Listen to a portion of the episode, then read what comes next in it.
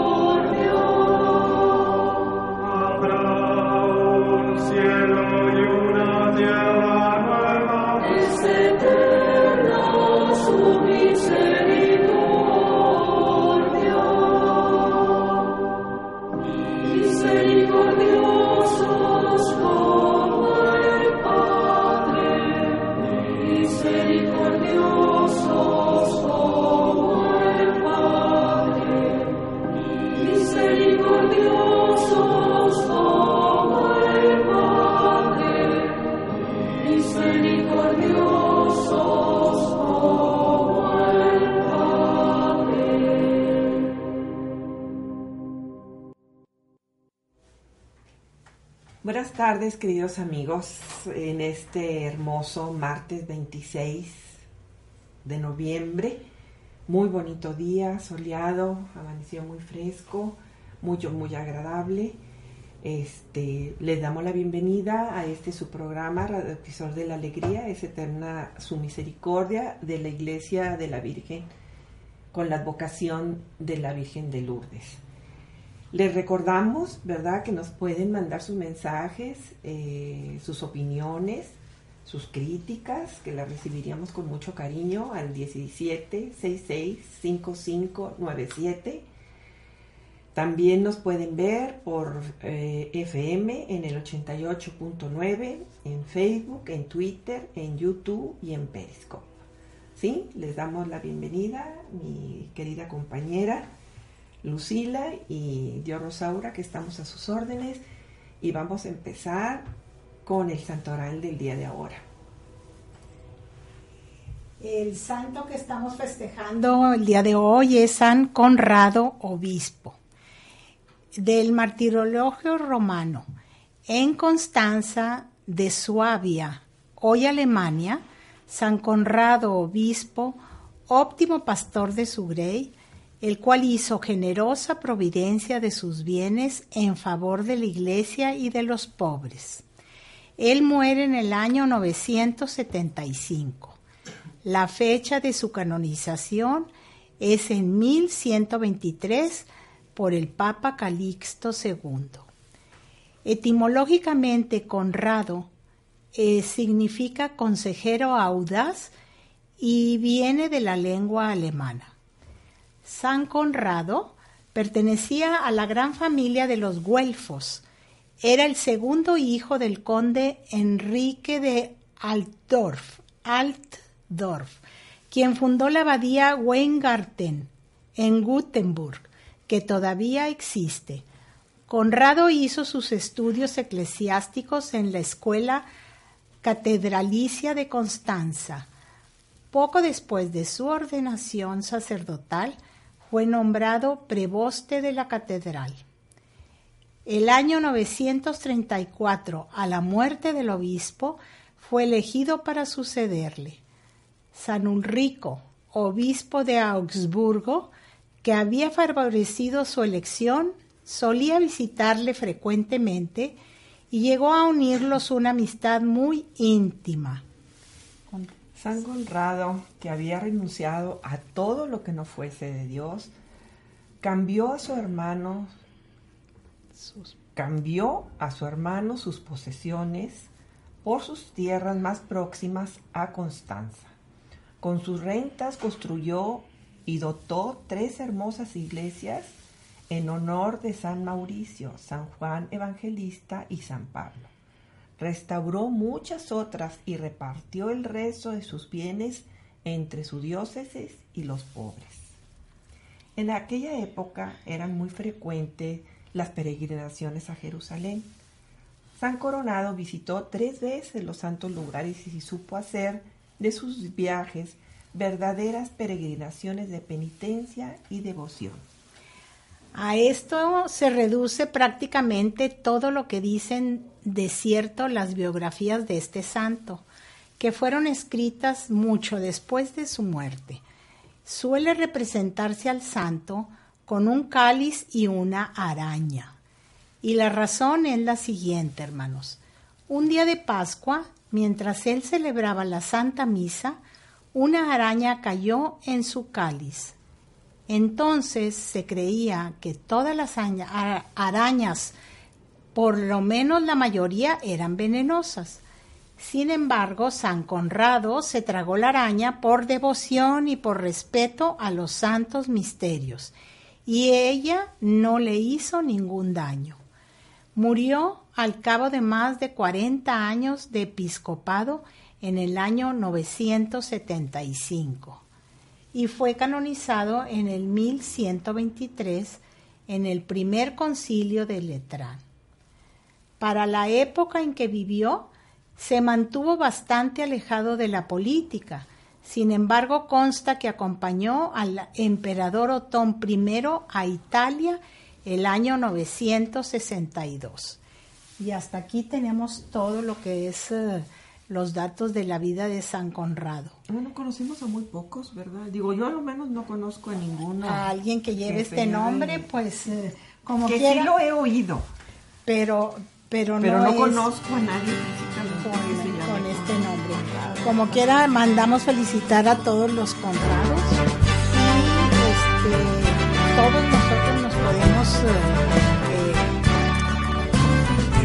Tratar de. Escuchen la paz de la tierra y en todo. y pedirle también su intercesión para que nos ayude a, a ser buenos cristianos, hermanos. Sí, sí, fíjese, precisamente me estaba acordando ahor- ahorita que dices estas palabras, este, de las palabras del Padre Romeo ahora en la mañana, Ah, la diferencia de ser inteligente y ser sabio. así es. Entonces lo que debemos de pedirle a Dios es sabiduría, sabiduría, ¿verdad? Para saber, este, Las pues cosas saber lo que. Dios quiere, ¿verdad? Así es. Exactamente, y pues seguirlas, que nos dé ese don tan grande, tan especial. No ser inteligentes, porque como dijo, podemos ser inteligentes viejos, pero tercos, Pero tercos y tercos, necios. ¿verdad? Necios. Y en cambio, si tenemos la sabiduría, La que este, viene del cielo. La que hermanos, viene, por supuesto, de, de nuestro Dios, pues nos va a dar mucha luz de lo que cómo debemos de comportar, ¿verdad? En, en nuestra vida. Bueno, pasamos a un corte musical. Los prestos guerreros empuñan su espada y se enlistan para pelear. Para eso han sido entrenados,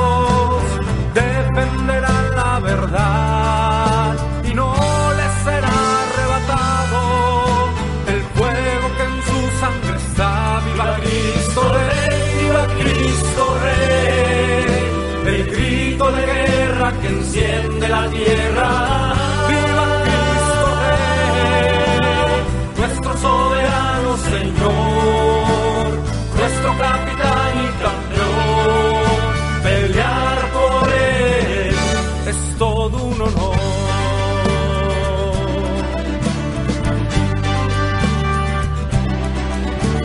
Sabemos que esta batalla no es fácil y muchos se acobardarán. Y bajo los dardos de nuestro enemigo sin duda perecerán. Yo tendré mi espada en alto, como la usa mi Señor. A él nada lo ha derrotado, su fuerza es la de Dios. Viva Cristo Rey, viva Cristo Rey, el grito de guerra que enciende la tierra.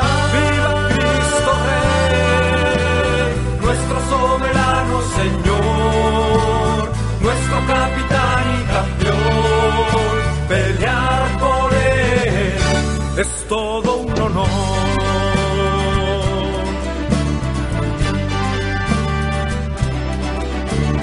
No conocemos mayor alegría no existe más honroso afán que con mis hermanos estar en la línea y juntos la vida entregar a Él que merece la gloria y nos amor.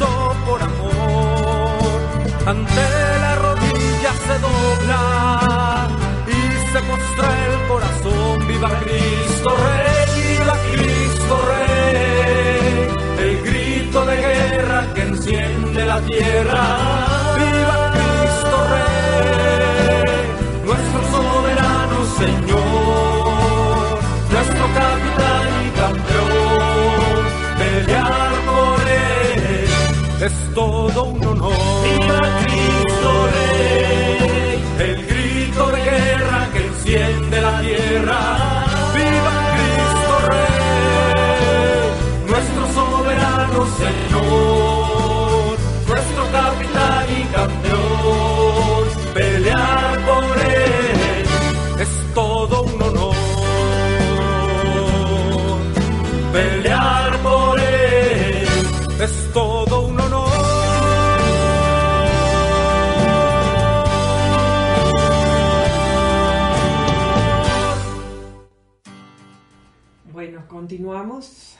Queridos hermanos, con la parte central de este programa, que es el Santo Evangelio según San Lucas.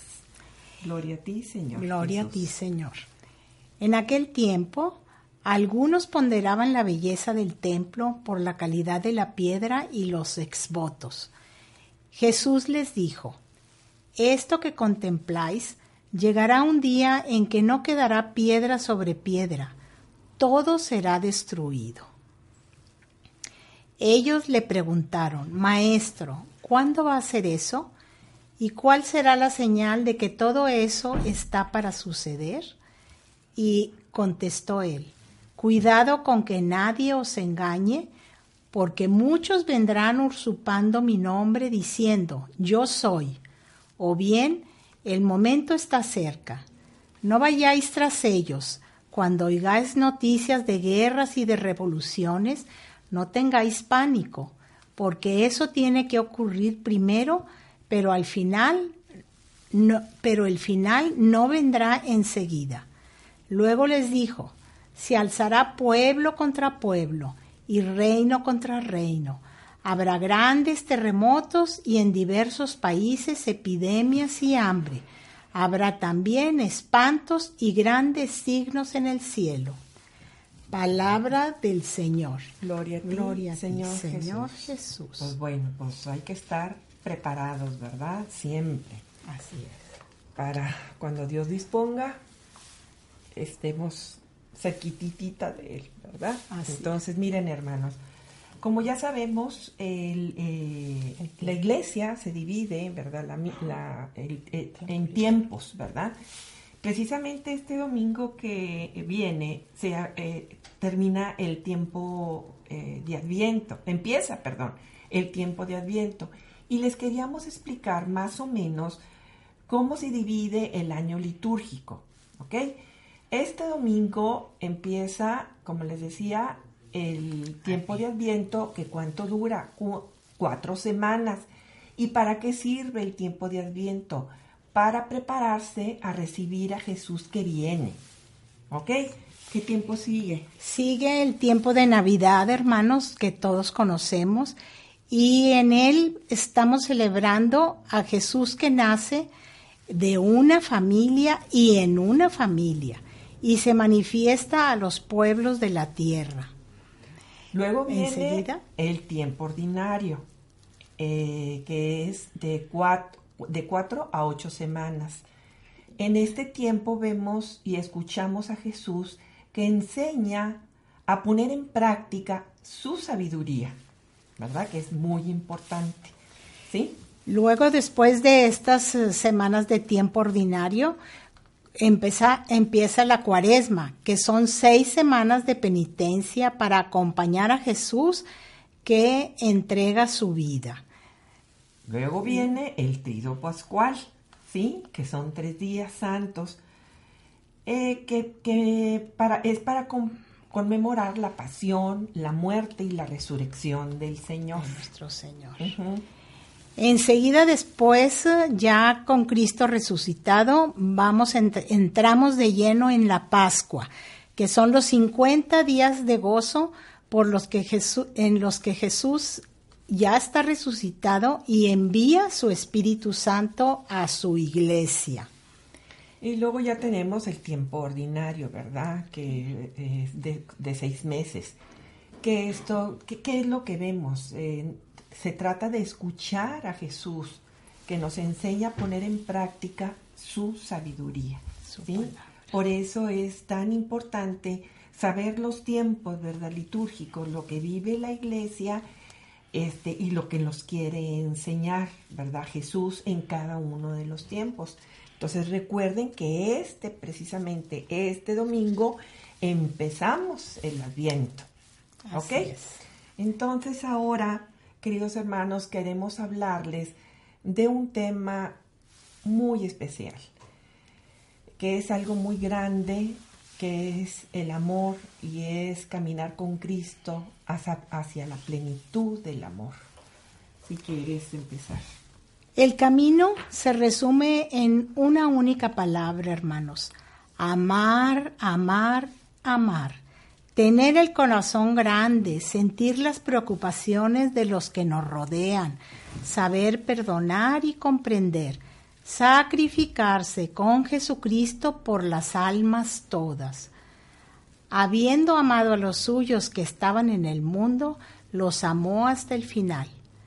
Así introduce San Juan en su Evangelio el gesto inaudito que Jesús realizó antes de comenzar la cena pascual, cuando estaban todos ya sentados a la mesa.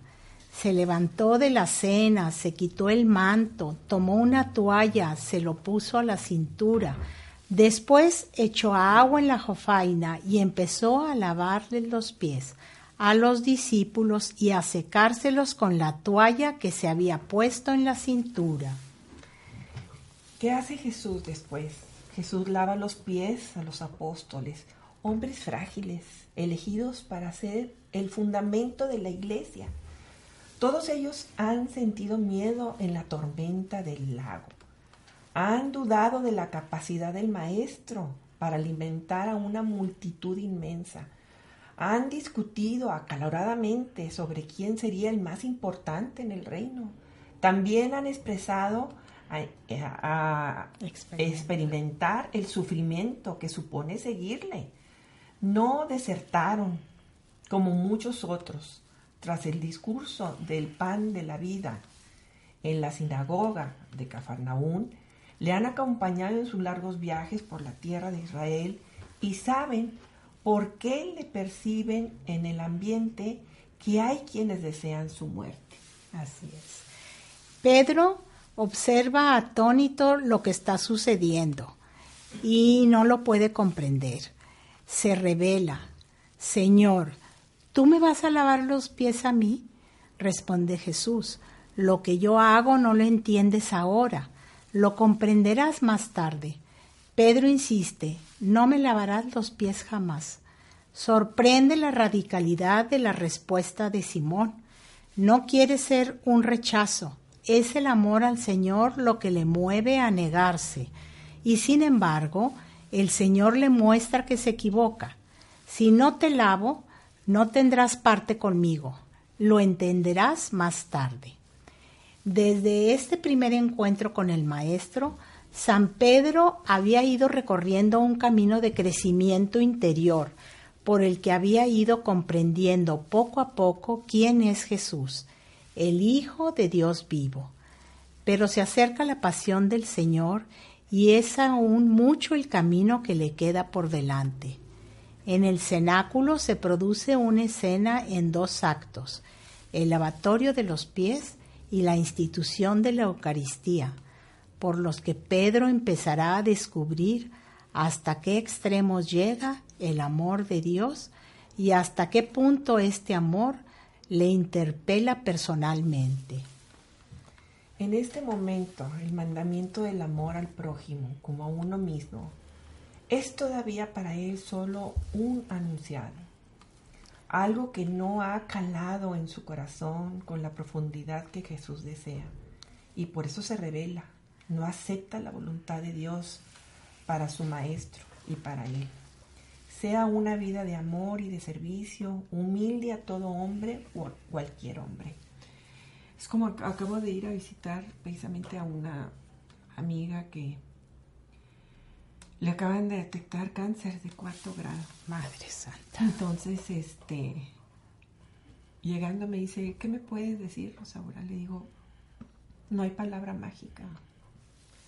No hay palabra mágica, o sea, que te pueda decir. Le digo, nada más, como dice aquí, ¿verdad? O sea, nunca vamos a entender, Los designios. haz- haz- la- nunca voy a dejar que me lave los pies. Bueno, si no dejas que te lave los pies, no pasará. Bueno, hay que aceptar la voluntad de Dios. ¿Sí? Le dije, o sea, Dios lo tienes aquí, o sea, no está allá.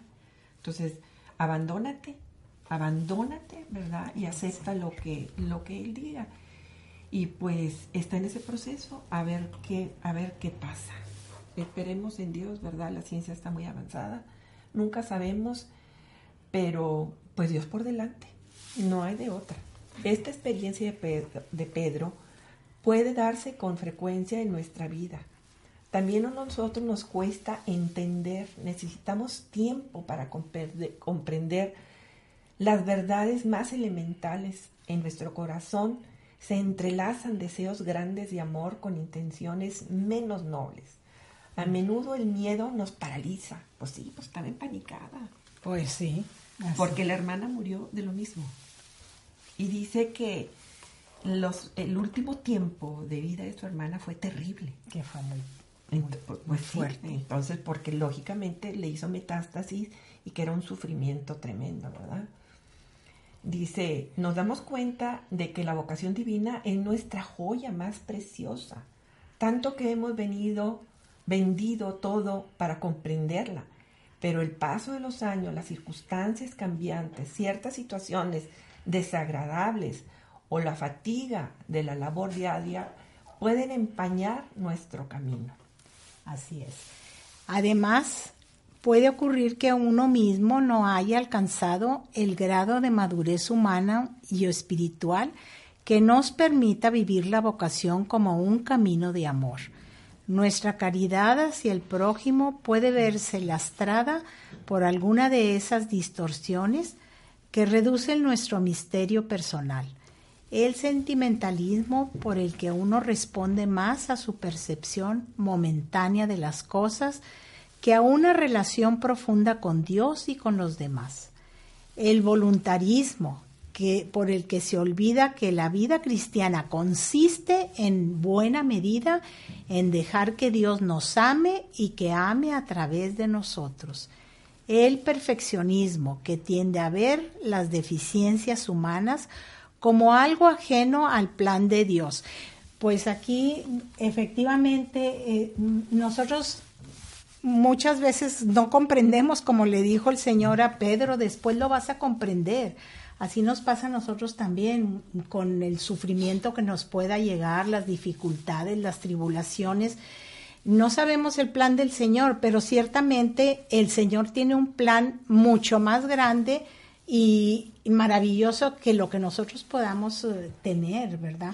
Él nos purifica, nos, eh, nos limpia de todas nuestras faltas, nos hace, nos engrandece, hace, como dice eh, en el crisol, sale, sale el oro y, y se desechan las imperfecciones. Y eso es lo que hace el Señor con las tribulaciones, ¿verdad? Y, Para y- y nosotros. decir simplemente, o sea, tú lo quieres. Pues Yo lo también. quiero. Yo Así. también. O sea, abandonarte, porque muchas veces, yo, como le dije yo a esta amiga, o sea, platica con Dios y si quieres cuestiónalo, si quieres, este, enójate, si quieres, eh, habla como si estuvieras hablando con tu papá ahorita, o sea, solas con él. Pero al último, al último, dile, pues, aquí- Ríndete. aquí estoy, aquí estoy, Aquí ¿verdad? estoy, así es. tú lo quieres, pues yo también. O sea, es- no es que no hay de, es que no hay de otra, debemos de entender que todas vamos para eso. Así es. O sea, tarde o temprano, aunque sea de- chicos, grandes, o sea, debemos de entender que nos va a tocar una u otra cosa, ¿sí? Pero en fin, bueno, vamos a un corte musical.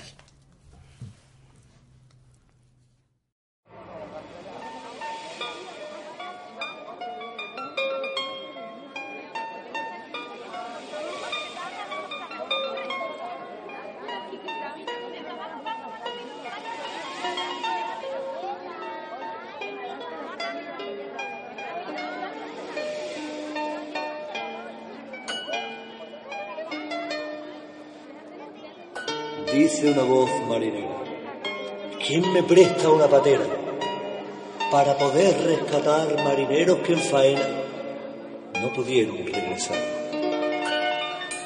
Reina y señora del mar, aunque va por esos mares, al llegar esta sangre a lo que en el cielo está.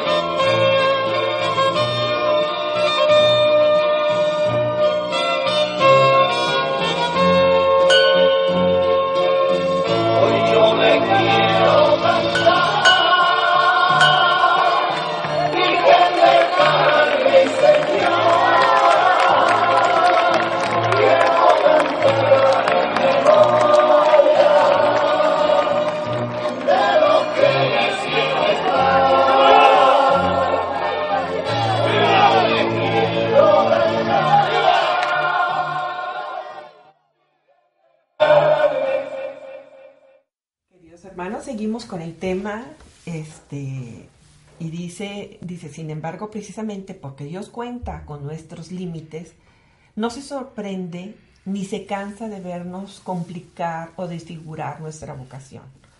Nos ha llamado como a Pedro, siendo pecadores, e insiste, si no te lavo, no tendrás parte conmigo, responde Jesús. Entonces nos tiene que lavar, entendámoslo, ¿verdad?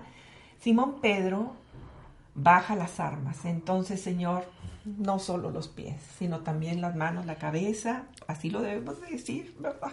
Jesús sabe que el amor lo que mueve a Pe- es lo que mueve a Pedro y por eso le contesta con la misma radicalidad.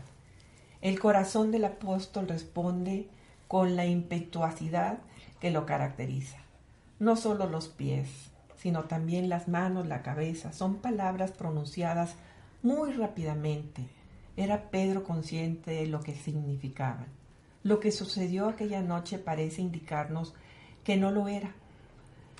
Lo entendería más tarde, poco a poco, a través del sufrimiento de la pasión, de la alegría de la resurrección y bajo la acción del Espíritu Santo, su diálogo con Jesús nos enseña, en todo caso, para que para caminar hacia la plenitud del amor, el primer paso es descubrir el cariño y la ternura de Jesús para cada uno y saber que a través de nuestras miserias re- rectificadas nos iremos pareciendo más a Él. ¿Sí? Seguir a Jesús, hermanos, significa aprender a amar como Él ama. Se trata de un camino ascendente que cuesta, pero que es el mis, al mismo tiempo un camino de libertad. Cuanto más libres somos, más podemos amar. Y el amor es exigente. Todo lo aguanta, todo lo cree, todo lo espera, todo lo soporta. Cuando era aún un joven sacerdote, San José María describió así este itinerario de ascenso de la libertad fiel. Escalones, resignarse con la voluntad de Dios, conformarse con la voluntad de Dios, querer la voluntad de Dios y amar la voluntad de Dios. Con esto nos dice todo. La resignación es el escalón más bajo de la libertad. Se trata de la actitud menos generosa de estos cuatro escalones y fácilmente puede degenerar en tibieza espiritual. Si la podría describir como un aguante sin crecimiento, aguantar por aguantar, porque es lo que me ha tocado. En verdad que la fortaleza, que es una virtud cardinal, lleva a aguantar, a resistir, hermanos. Y de hecho hace crecer así la libertad, porque uno comprende y desea el bien por el que está resistiendo. La resignación, sin embargo, no percibe ningún bien o lo percibe tan vagamente que no logra generar alegría. A veces incluso durante una temporada nos puede costar sobreponernos a esta actitud, pero cuando alguien se instala definitivamente en la resignación, se ve poco a poco invadido por la tristeza. Pues aquí es importante hacer esa diferencia, ¿verdad? No resignarnos por resignarnos, sino hacer trabajar esa resignación en la libertad. Y la libertad consiste en unir todo eso a la voluntad del Señor. Si eso es lo que Él quiere, pues Él nos dignifica y nos, nos levanta. Sí, es como, como dicen, ¿verdad? Primero hay que actuar como si Dios no existiera. Déjenme explicarles por qué les digo esto. Si tenemos una enfermedad, ok, pues voy con el doctor, eh, voy con, el, si quieren, con el chochero, con el hierbero, lo- con lo que tú quieras, o sea, hacer todo lo posible. Humanamente. Humanamente, ¿sí? Y luego actuar como si nada más Dios existiera. Así ¿Sí? Decir, Dios mío, yo ya hice todo. Ya estoy en tus manos, hágase tu voluntad. ¿Sí? Dice, conformarse con la voluntad de Dios expresa un estado superior, uno que se hace a la forma, se conforma con la realidad. No hay que confundir, confundir esta conformidad con la que es propia de la persona mediocre, que no tiene sueños, proyectos e ilusiones por los que vivir. ¿Sí? Se trata más bien de la actitud que se realiza, de la que se sabe que todo buen deseo es agradable a Dios. Quien se conforma en este sentido aprende a entrar poco a poco en la lógica divina, a convencerse de que todo co- coopera al bien de los que aman al Señor. Dice, a veces con una imagen bíblica, esta disposición hacia el designio del Padre Señor, le podemos decir, ayúdame a serte fiel y dócil, como el barro en las manos del alfarero. Y así viviré yo, sino, no viviré yo, sino que en mí vivirás tú. ¿Sí?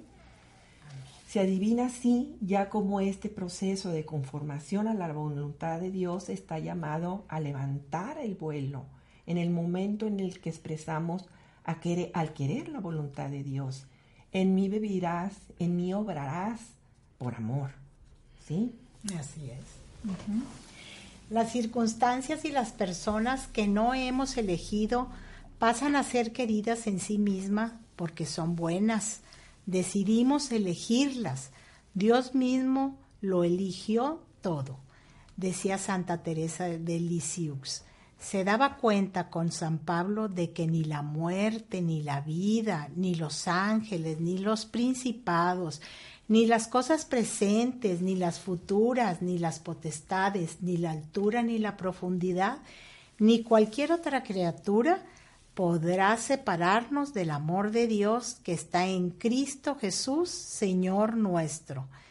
Descubrimos así en medio de la imperfección de las cosas ese algo santo que las situaciones esconden, la imagen de Dios que se nos hace más visible en los demás que es eh, lo importante que veamos a todos los hermanos como parte de- del cuerpo místico de Cristo, para poder nosotros también eh, integrarnos e integrarlos a nosotros. Dice, empapados en la sangre de Cristo. El último paso en este crecimiento personal nos pone por delante el amor. Entramos así, como nos enseña San Juan, en el núcleo de la revelación cristiana. Nosotros hemos conocido el amor que Dios nos tiene y hemos seguido, hemos creído en Él. Dios nos tiene muy cerca. Tras lavar los pies a sus apóstoles, el Señor les explica por qué lo ha hecho. Os he dado ejemplo. Ya están preparados para escuchar el mandamiento nuevo como yo os he amado. Amaos también unos a otros. Se trata de, de aprender a amar con el amor más grande, hasta dar la vida por él. Por eso me ama el Padre, porque doy mi vida para tomarla de nuevo. Nadie me la quita, sino que yo la doy libremente. Lo propio del amor cristiano es darse, salir de uno mismo, entregarse con pasión a la realidad que Dios Padre ha, ha querido para cada uno de nosotros. Es amar la voluntad de Dios, una afirmación gozosa, creativa que nos empuja desde adentro a salir de nosotros mismos, a una decisión, paradójicamente, es el único camino para encontrarnos verdaderamente con nosotros, con nosotros mismos. Quien quiera salvar su vida la perderá, pero el que la pierda por mí, por mí la la encontrará. Así es. Eh, con esto me acuerdo lo que decía Teresa de Calcuta. Hay que dar, pero hasta que duela. No, me acuerdo que decía, ¿verdad? Que teníamos que dar hasta que nos doliera y seguir dando. Este amor, sin embargo, no consiste en una especie de esfuerzo moral extremo, un grado superior de humanismo. La novedad de este mandamiento nuevo solamente puede venir del don de la comunión con Cristo, de vivir en Él, con Él y para Él. Por eso, al tiempo que les descubre el mandamiento nuevo, el Señor le da a sus apóstoles el sacramento del amor. La Sagrada Eucaristía se encuentra desde ese momento en el centro de la vida cristiana. No estamos ante una verdad teórica, sino ante una necesidad vital. Pasamos a un corte musical. Quiero darte un saludo a ti, hermana y hermano católico, que trabajas muy de cerca de nosotros, especialmente tú que nos ayudas en la vida de la parroquia. Nuestra iglesia de Monterrey tiene tantas tareas, todas ellas muy importantes, pero necesitamos de tu oración y de tu ayuda económica. Tenemos que ayudar a los padres mayores de edad, tenemos que preparar mejor a los futuros sacerdotes, también tenemos que construir más iglesias para servicio de los hermanos. Es tiempo de dar el diezmo, el diezmo que está encaminado a vitalizar la misión que tiene nuestra iglesia de Monterrey. Es muy importante que quieras tú a Cristo, que ames a tu iglesia y que colabores en la misión. Tu diezmo ayuda a la vida de la iglesia.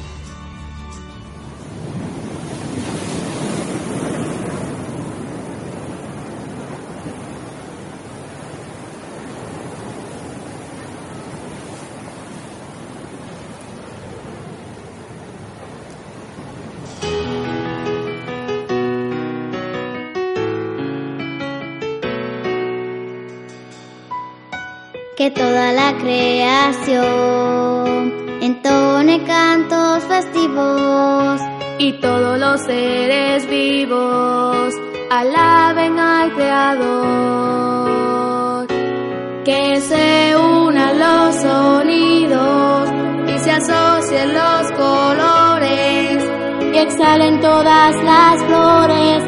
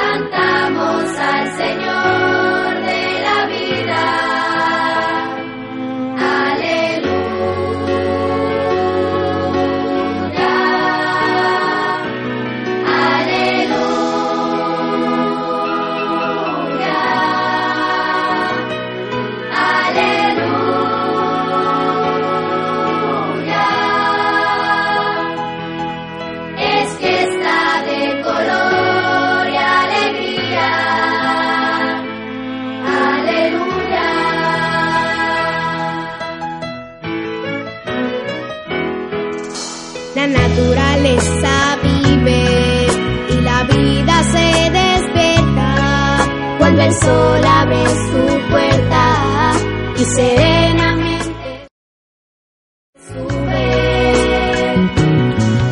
Se eleva sobre las nubes y con su calor alienta mientras los cielos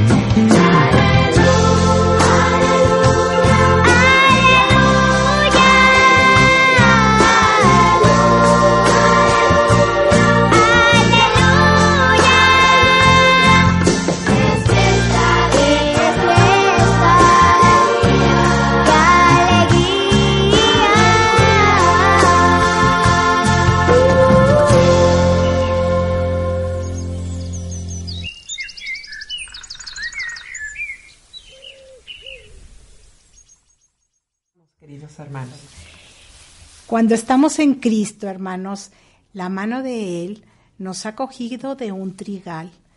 El sembrador aprieta en su mano llagada el puño de trigo que somos nosotros. La sangre de Cristo baña la simiente, la empapa. Luego el Señor echa al aire ese trigo para que muriéndose a vida y hundiéndose en la tierra sea capaz de multiplicarse en espigas de oro.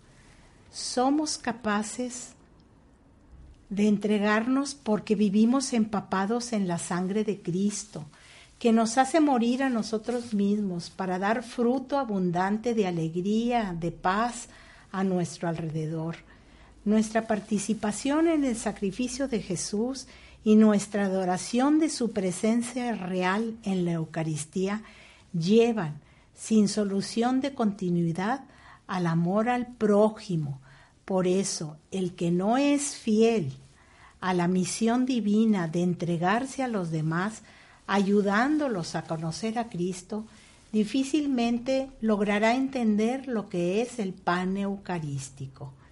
Y viceversa, para apreciar y amar la Sagrada Eucaristía es preciso recorrer el camino de Jesús, ser trigo, morir para nosotros mismos, resurgir llenos de vida y dar fruto abundante el ciento por uno.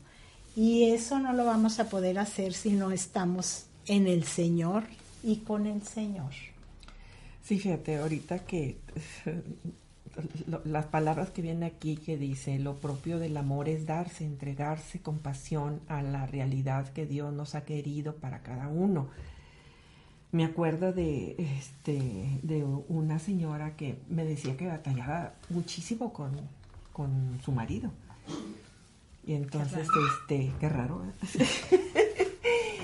entonces, este, yo lo, lo que le dije, le dije, bueno, tú pregúntate, o sea, le digo, es que dice, he rezado tanto para que cambie. Y yo, yo le dije, no, es que no debes de rezar para que cambie. Él no va a cambiar. A ver, tú lo que le debes de, de- de preguntarte a ti, a ti, ¿qué es lo que tengo que hacer yo para que esto funcione? O sea, yo, yo, yo, mi persona, no él. Así ¿Sí? es. O sea, tú eres la que estás platicando con Dios. Tú eres la que quieres que cambie Él. O sea, ¿qué actitud tengo que hacer yo? ¿Sí? Entonces, dice que llegó a su casa y, y- y que dice, a ver, ¿qué le gustaría? No, pues déjame decirle, ¿quieren merendar? Y, y- y que empezó así, poco a poco, ¿sí? A, a decir, ¿qué le gustaría que hicieran esto? Dice que fue un cambio y que ella fue la que tuvo que La cambiar. que cambió. ¿Me entiendes? Sí. O sea, y es lo que debemos de hacer, queridos hermanos. O sea, nosotros somos los que queremos cambiar, como diciendo, es que el padrecito, y es que el- la monjita, y es que... No, nosotros somos los que nos tenemos, tenemos que cambiar por dentro Así es. para que lo demás funcione, ¿sí? No decir, es que quiero que cambien, no. ¿Sí? No, no, no ser como decía el padre en la mañana, viejillas, tercas, ¿verdad? Este, no, hay que cambiar de adentro, como nos están diciendo aquí, ¿verdad? Por amor a Jesús. Amén. Bueno, dice Jesús camina entre nosotros como lo hacía en Galilea. Él pasa por nuestras calles, se detiene, nos mira a los ojos, sin prisa. Su llamado es atractivo, es fascinante. Dice, cuando uno se decide a caminar a su lado, a vivir en comunión con Él, la vida se ilumina y adquiere poco a poco una verdadera coherencia eucarística. Dice, el amor y la cercanía que recibimos de Él nos permiten darnos a los demás como Él se entregó a sí mismo. Así uno va descubriendo y expulsando poco a poco los obstáculos que contraponen el crecimiento de la caridad de Cristo en su corazón. La tendencia al mismo esfuerzo en el cumplimiento de los propios deberes, el miedo a excederse en el cariño y el servicio a los demás, la falta de comprensión ante los límites de las personas, la soberbia que exige el reconocimiento de nuestras buenas acciones por parte de los demás, ¿sí? Enturbiando la rectitud de intención, eso es bien importante. La, la rectitud y La intención. retención es Eso. sumamente importante. Dice, eh, con de- debemos de sentir emoción de la vida alegre de quienes se entregan a Cristo y, y perseveran fielmente en el seguimiento de su llamada. Ese camino se resume en una única palabra, amar. Amar es tener el corazón grande, sentir las preocupaciones de los que nos rodean, saber perdonar y comprender, sacrificarse con Jesucristo, como lo hizo Él, por las almas todas. Sabemos que esto es algo que supera nuestras capacidades. Por eso necesitamos pedir a menudo al Señor que nos dé un corazón a la medida del suyo. Así, si amamos con el corazón de Cristo, aprenderemos a servir y defendernos- defenderemos la, venda- la verdad claramente con amor. Y con amor, así es. Solo reproduciendo en nosotros esa vida de Cristo podremos transmitirla a los demás. Solo experimentando la muerte del grano de trigo podremos trabajar en las entrañas de la tierra, transformarla desde adentro, hacerla fecunda. Este es el camino de la fidelidad que por ser un camino de amor es también el camino de felicidad. Pues es Pues, cierto. sí, no, no, no. sí. No hay, no hay de otra, hermanos, y en estos tiempos tenemos que poner mucha atención en lo que nos enseña nuestra Santa Madre Iglesia. Eh, nosotros tenemos todo, todo en nuestra Iglesia católica, apostólica y romana. No necesitamos andar buscando por fuera. Este, como decía eh, eh, ahorita, aprender de todo lo que nuestra madre tiene para nosotros, hacernos ese, darnos ese crecimiento espiritual, lo necesitamos para mantenernos firmes y saber perseverar en el amor, en el amor a nuestros hermanos y en el amor a la iglesia. Y así es como vamos a, a poder agradarle a nuestro Señor y Él nos va a dar el premio porque el Señor nos los dijo, ¿verdad? El premio, Él nos está haciendo una morada en el cielo y para allá vamos todos, hermanos.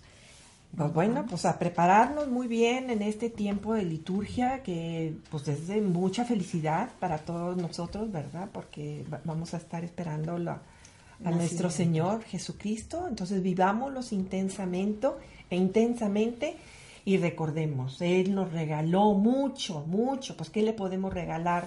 ¿Qué es lo principal que le podemos regalar? Estando, estar en gracia. ¿Sí? Entonces, ¿quieres leer los Los, likes? los likes, hermanos, ya estamos en la final.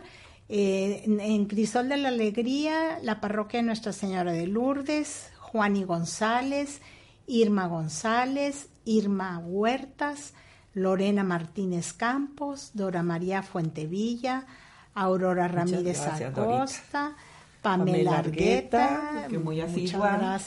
también, sí. y- ¿Y tú? Dice Belia Gaona. Belia Gaona. Gaona, el Papa Francisco, ¿por qué dice eso? No sé, No sé. ¿verdad? Por todos los sacerdotes del mundo, Belia Gaona está pidiendo, clarísimo que sí, Por nuestras las- oraciones por todos ellos, por toda la iglesia, por las almas benditas del purgatorio, claro que Así sí, es. Belia, por todos nosotros, los pecadores, por supuesto que sí, Belia, ¿verdad? San Juanita manda sus saludos, saludos y bendiciones, Belia Gaona Y Lucy Mercado. y Lucy Mercado también. Eh, saludos y bendiciones a Juan, a Johnny González, Pamela Argueta, gracias por compartir este programa hasta California. Irma González manda a decirnos, gracias hermanita, muy bonito el programa, saludos y bendiciones. Dora María Fuentes Villa, una comadre, felicidades, gracias Dorita. Dice San Juanita, saludos y bendiciones. Dora María Fuentes Villa, le damos las gracias. Irma González, también les damos las gracias. Bueno, queridos hermanos, pues amar, amar Y amar. y amar. Y amar y seguir amando, que es la única solución para nuestra vida y nuestra felicidad, hermanos. Entonces, lo mejor que les podemos dar es mandarles un cúmulo de bendiciones. ¿sí? A todos ustedes. Y los esperamos con muchísimo cariño el martes de la semana que entra, mi compañera y yo. Y mañana, si Dios quiere, otras compañeras estarán para servirles y pasarles la palabra de Dios. Que Dios los bendiga. Hasta luego.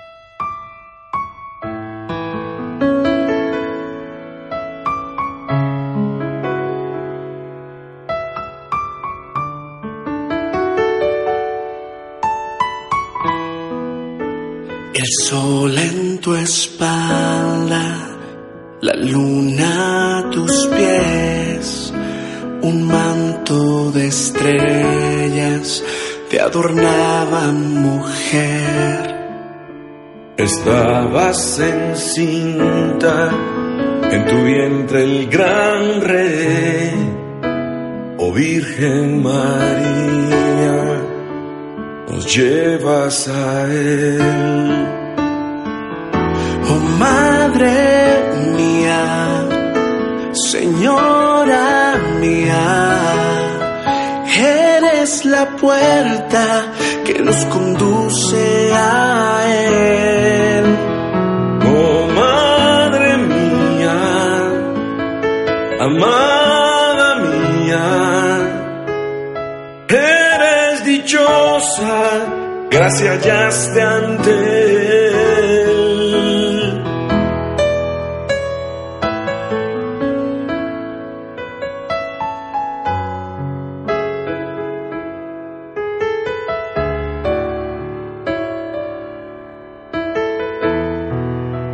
El sol en tu espalda, la luna a tus pies, un manto de estrellas que adornaba mujer. Estabas encinta en tu vientre el gran rey, oh Virgen María, nos llevas a Él. Oh Madre mía, Señora mía, eres la puerta que nos conduce a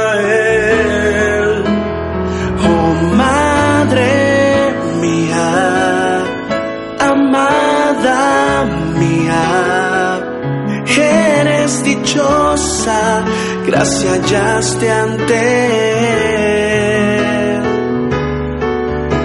Oh Madre del Señor, danos tu protección, cúbrenos con tu manto, como lo cubrías a Él. Cúbrenos con tu mano.